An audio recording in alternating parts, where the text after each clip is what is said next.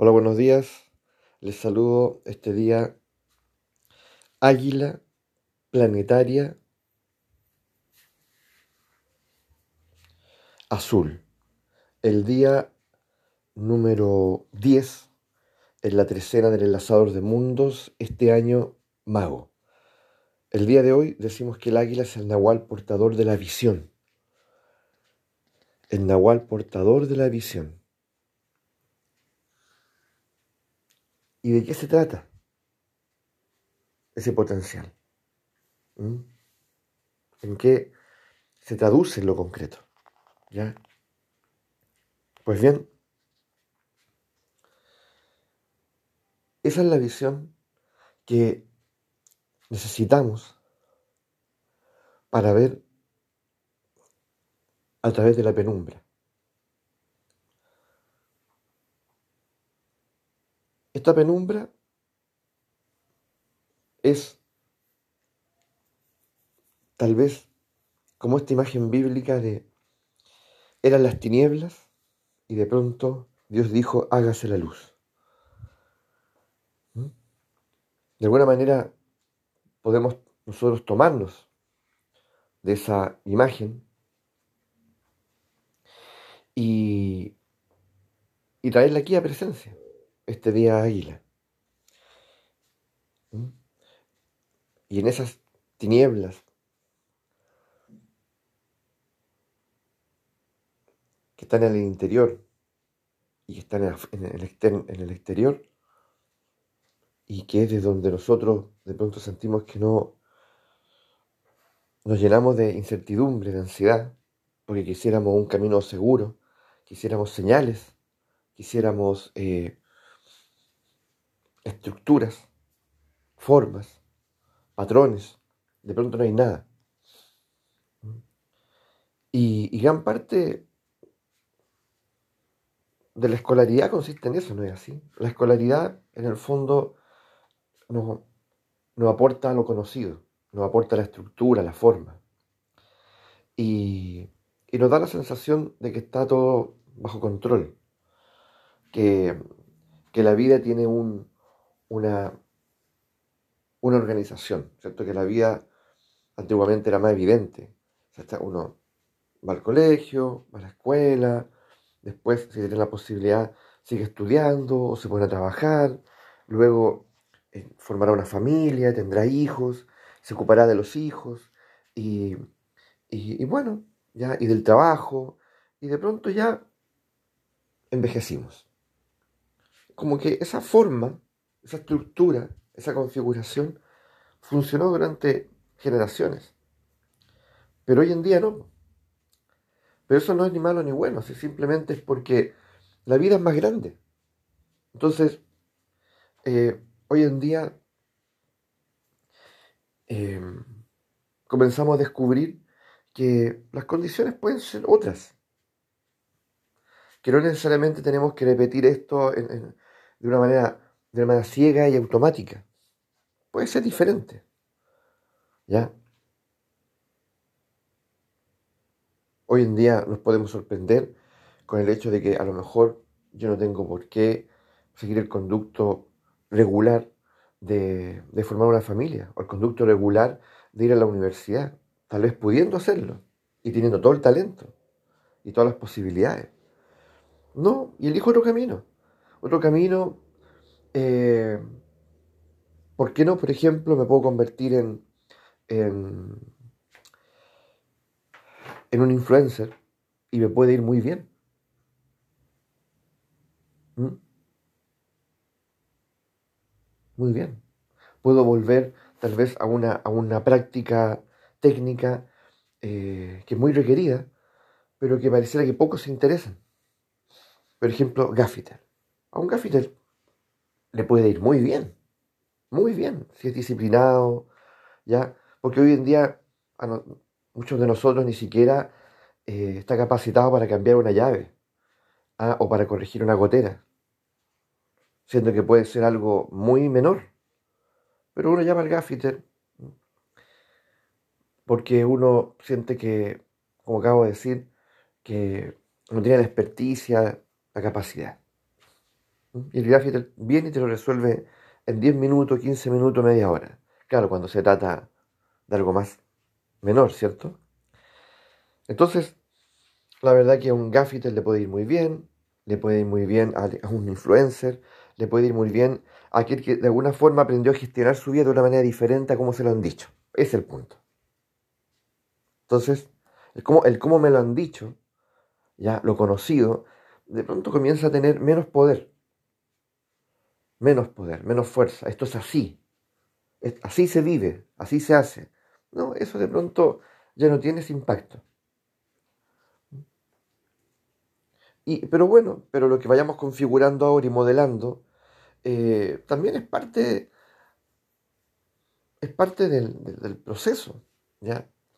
Porque en 20 años más, 50 años más, probablemente nos vamos a sorprender, si estamos por aquí aún, nos vamos a sorprender con otro tipo de ejercicio, otro tipo de prácticas, otra forma de ganarse la vida, otra forma de relacionarnos, o tal vez retomemos algunas cosas, ¿ya?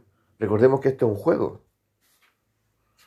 y los juegos son creativos. Y los juegos, bueno, probamos, probamos. Ya, veamos qué pasa. ¿Mm? Entonces,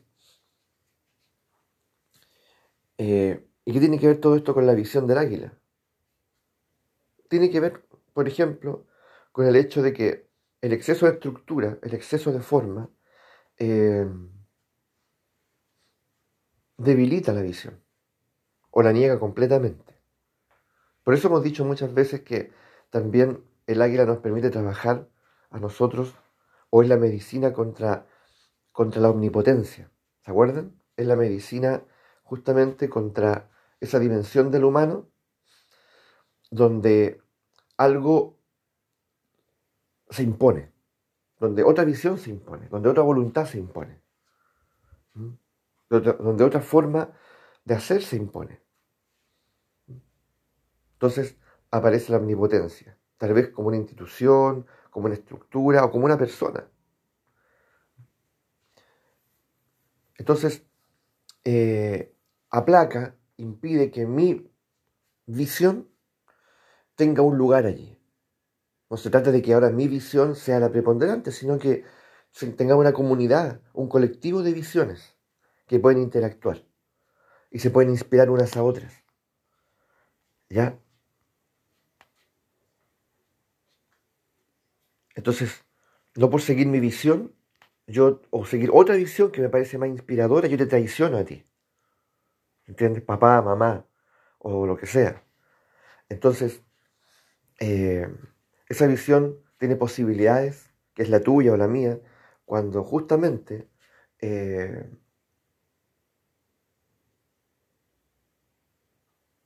estamos libres, ¿ya? Libres esa voluntad omnipotente que trata de imponerse. Y tal vez se trata de imponer porque es tanto su anhelo de ser visto, acuérdense, ya en el complejo del águila, es tanto su, anhelo de ser visto que, que lucha, lucha por tener esa, ese dominio. Pero, pero la vida es más grande. Y la vida en sí misma es una visión poderosa. Entonces ella apela, dice, si yo soy tan grande, finalmente todos me pueden atestiguar desde su, su, desde su singularidad. ¿Ya? Por favor, háganlo. Por favor, mírame con, mírame con tus propios ojos. Atestíguame con tus propios ojos. Y tú, y tú, y tú, y tú. ¿Ya? Yo así, así, así me, me glorifican. Así me honran. No me empobrezcan eh, encapsulándome en una visión única y ustedes convirtiéndose en devotos o seguidores de esa visión única. No, no. Sean capaces de poder honrar su, visión, protegerla, salvaguardarla, ya legitimarla y, y, crear esta comunidad de visiones inspiradora. Eso hace que una, que una escuela, que una universidad, que una comunidad, que un planeta entero eh, sea grande. Lo demás es muy peligroso, ya lo sabemos, ¿cierto? Entonces es un día nuevamente maravilloso para reflexionar, para observar, para mirarse, a ver qué relación tengo yo con mi propia visión. Esta visión personal está disponible, yo la he honrado, la he legitimado. ¿Qué me pasa con eso? siempre ando buscando a quién seguir, a la visión que, me guíe. ¿Mm? Y de pronto me desilusiono, me defraudo, claro, pero encuentro otra. Ahora sí, ¿ah? mira la visión de esta persona tan inspiradora, tan, tan eh, creativa, tan diferente. Y ahí voy, ahí voy de nuevo, como aprendiz, como devoto, ¿ya? Hasta que me desilusione también. Entonces, tenemos mucho que aprender y tenemos mucho que, conquistar aún. Esta visión hay que conquistarla, justamente. ¿Ya? Justamente de ese peligro, de ese riesgo de, de, quedar atrapado en, en ojos ajenos, en miradas ajenas que a veces los padres la incentivan, tal vez con la mejor de, la, de, la, de, las voluntades, ¿cierto? Con una buena, eh, de una forma como benefactora, es decir, eh, bueno, hijo, mira, la vida es así, ¿ya? Y vale la pena que me escuches, pues lo hago por tu bien. Entonces yo te recomiendo, o voy a hacer lo posible para que estudies en este colegio, en esta universidad, estudia esta carrera, eh, y resulta que sin darme cuenta yo como padre o madre eh, voy precarizando a mi hijo, a mi hija. Y si, pero si tiene el valor en un momento de decir, ¿sabes qué? Hasta aquí nomás, basta, basta, suficiente, yo ya no voy a hacer lo que tú dices, que puede ser un momento decisivo, ¿no es así? Decisivo. Pero que, que le permita a ese hijo o hija rebelarse y tomar su poder y tomar, tomar las riendas de su vida y decidir mirar y confiar en su, propia, en su propia visión.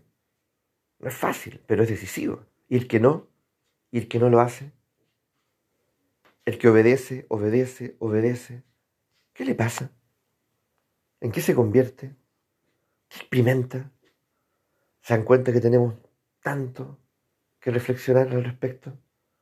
Y vuelvo a decirlo, no solo como individuos como familia, sino que como colectivo, como, como humanidad. Que tengamos una excelente jornada. Honremos la visión.